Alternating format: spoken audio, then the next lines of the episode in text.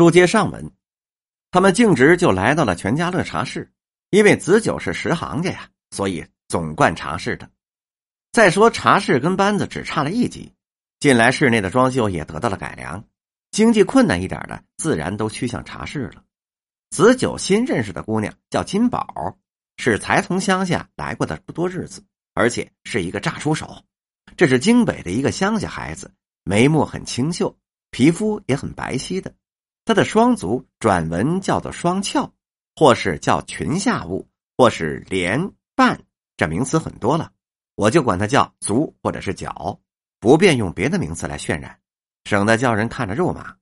总而言之，他的脚裹得很小，看那样子，不是被人拐来的，便是人贩子运来的货物了。金宝对于招待上那很生疏的，但是他的脸上倒是有些笑容。大凡炸出手的妓女，把惊恐过了，那总是爱笑的。所以他的笑，一则是因为孩子气未退，一则呢是因为看了许多的客人，什么样的他都有，实在有叫他发笑的地方。金宝这几天大概是把惊恐时期给过了，他看着谁都是笑嘻嘻的。不过啊，有时候由他那笑烟里。忽的一皱眉，他为什么要皱眉呢？也就不得而知了。娼妓的营业，我总想这是人生最苦的一件事情，尤其不是道德中所应有的事。人类不文明的事，当以此行业为第一的。可是，在窑子里做营业的姑娘，似乎一点也不发愁，而且还笑嘻嘻的笑。我就不明白了，他们究竟是什么心理呢？据我所想，他们究竟是苦楚多。乐趣少，甚至跟囚犯一样，失去了全身的自由。如果真的犯了罪，投在监狱，那是无怨的。妓女究竟是犯了什么罪，竟然把人的权利都给剥夺了？当事的一点也不以为怪，这真是人群社会里面的一件很奇怪的事儿了。茶室的组织跟班子那不太一样的，里面是闹闹哄哄的，一点也不安静。不但游客乱吵，便是那些人肉的货物。能行动说话的货物也是鸡猫喊叫的乱吵着，他们男男女女一点行迹也不拘，这大概也是自由恋爱的表现吧。所以不能认为自由恋爱的大概因为当中有个金钱的关系，所以有钱的便能得着恋爱，没钱的仍是不能自由的。我说性喜啊，还有金钱上的限制。如果说社会上的男男女女没有钱也能这样，那简直就不叫自由恋爱。那真成了混沌世界了。大凡男女的结合，第一那得有道德，第二那得有合法，第三那叫知识平等，第四要是有单纯纯洁的爱情。不这样结合的，那都近乎于有点野蛮。娼妓的营业究竟不能说不是野蛮的勾当吧？金宝在我们这屋应酬了一会儿，移动着他的小脚，扭着屁股又往别的屋去了。他的客似乎很多，也皆因他是炸出手的，所以挂上了这些客，便以买鲜货一般，人人都要占先。这个时候，子九很得意的向伯庸说：“哎，哥们儿，怎么着？瞧瞧，好吗？你看这金宝怎么样？”伯庸说：“嗯，还不错。”伯庸说：“不错，但是为什么不入班子呢？到茶室里来做什么呢？”子九又说道：“这你就外行了吧？乍出手的姑娘。”不经过大阵仗便入班子的那是不行的。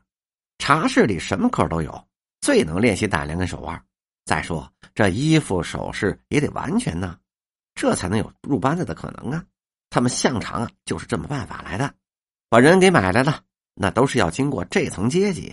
就好比吧，呃，像以前仿佛呃咱们这个对敌啊，进屋大炮，后来就不害怕了。哎，一样的。等他历练出来了，这衣服首饰也就该升级了。伯庸见到笑说：“嘿，你倒会比喻啊！你倒是成了老在行了。但是老鸨子的手段也是过于毒恶了吧？”他们在此混了一会儿，外面已然是不早了，他们只能回去。不但他们回去，同时回去的人也有不少。伯庸因为心里有事，对于这种逛窑子的事情很觉无味。他仍然是要给秀清的娘跟秀清的兄弟寻着一个相当的地方，他打算再到一个私立的孤儿院，或者是比官立的好一点吧。他忽然想起了龙泉孤儿院，那是一个和尚办的，近来很发达的。他决计第二天到那里去看看。谁知道他这一夜不曾睡得很安稳，结果第二天一觉醒来，已然是午错了。他吃了早饭，才要出门，不想这古月少年跟配上一民就来找他了，一定要跟他商量白牡丹的事。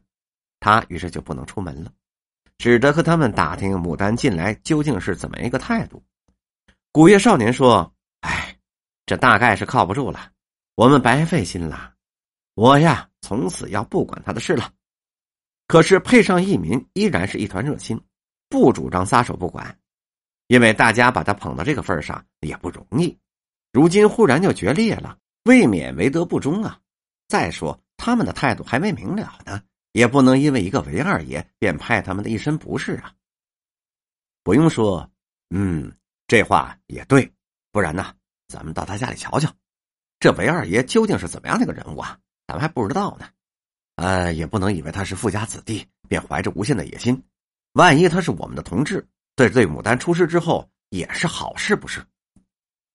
一配上一民很是赞成这个意思，但是古月少年已然是灰了心，终是不高兴的。后半天，估量着牡丹把戏唱完了，伯庸跟这个义民就到了牡丹家里去了。牡丹见了他们，向常是不客气的，今儿不知怎么的，有点客气了。或者说是他长了两岁年纪，学着说客气话了；或者是他心里真是有了别的意思吧，把平日真挚的心里就给掩住了，也未可知。他说完了几句客套话，他的眼睛却时时的看着他桌子上陈设的自鸣钟和许多玩物，这些东西都是头些日子没有的。本集播讲完毕。